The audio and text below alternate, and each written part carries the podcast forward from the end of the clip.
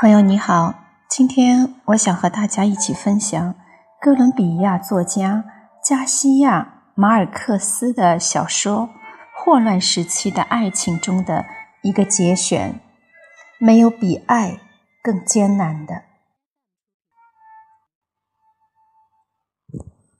如果说有什么东西在折磨着他，那就是一日三餐的永久刑罚。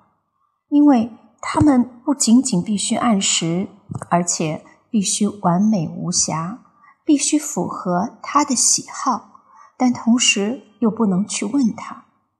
而如果他真的问了，依照那无数条仪式性的家庭礼节中的一条，他就会看着报纸，连眼皮也不抬的回答说：“随便，什么都行。”他说的是真心话，而且和颜悦色，自认为没有哪个丈夫比她更好说话了。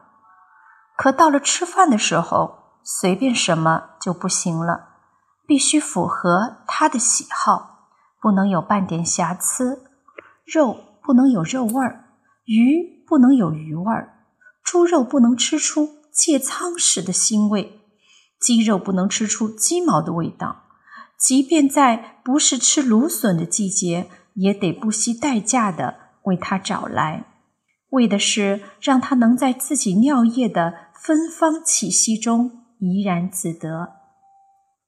他不怨他，只怨生活，但他是生活中难以安抚的主角。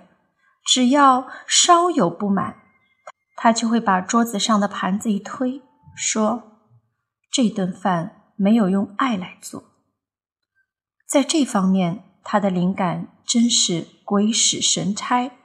有一次，他刚尝了一口柑橘茶，便把它推到远处，只说了一句：“这玩意儿有股窗户味儿。”他和女仆们都大吃一惊。因为谁也没喝过水煮窗户，他们尝了尝那壶茶，想弄明白是怎么回事儿，结果还真有股窗户味儿。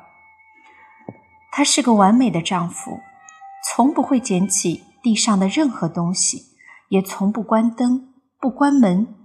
在黑暗的清晨，如果他发现衣服上缺了一颗纽扣，他便会听见他说。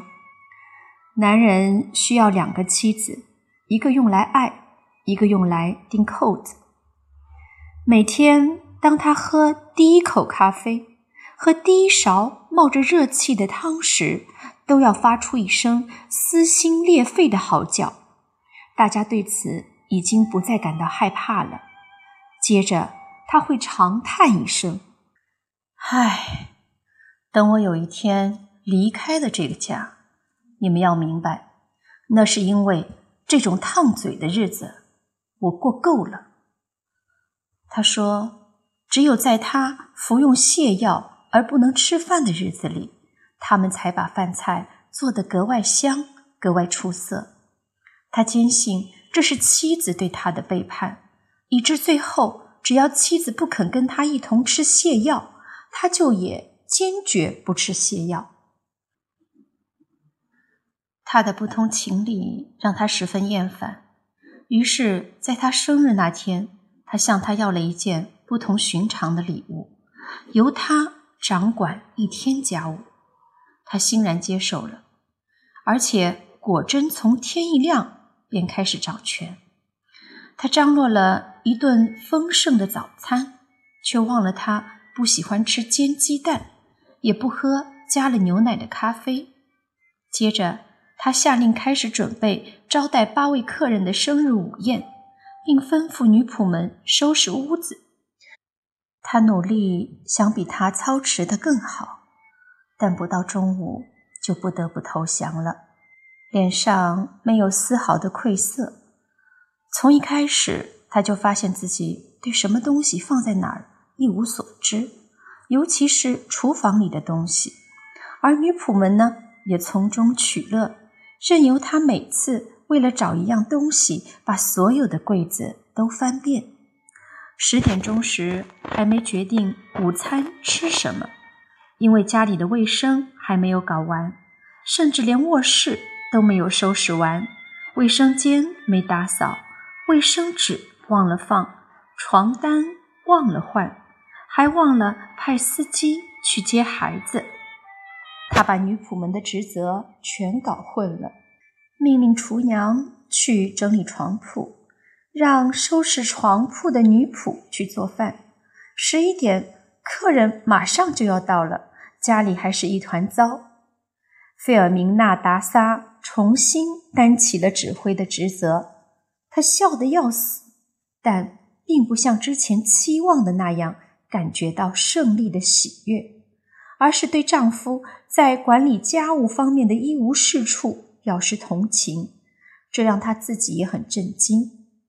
她为自己所受的重创叹了口气，找了个常用的理由来辩解：“至少我管家不会比你给人治病差吧？不过这次的教训是有益的，而且不仅仅对他而言。”随着时间的推移，两人殊途同归的得出了明智的结论，那就是换一种方式，他们无法共同生活下去；换一种方式，他们也无法继续相爱。世上没有比爱更艰难的事儿了。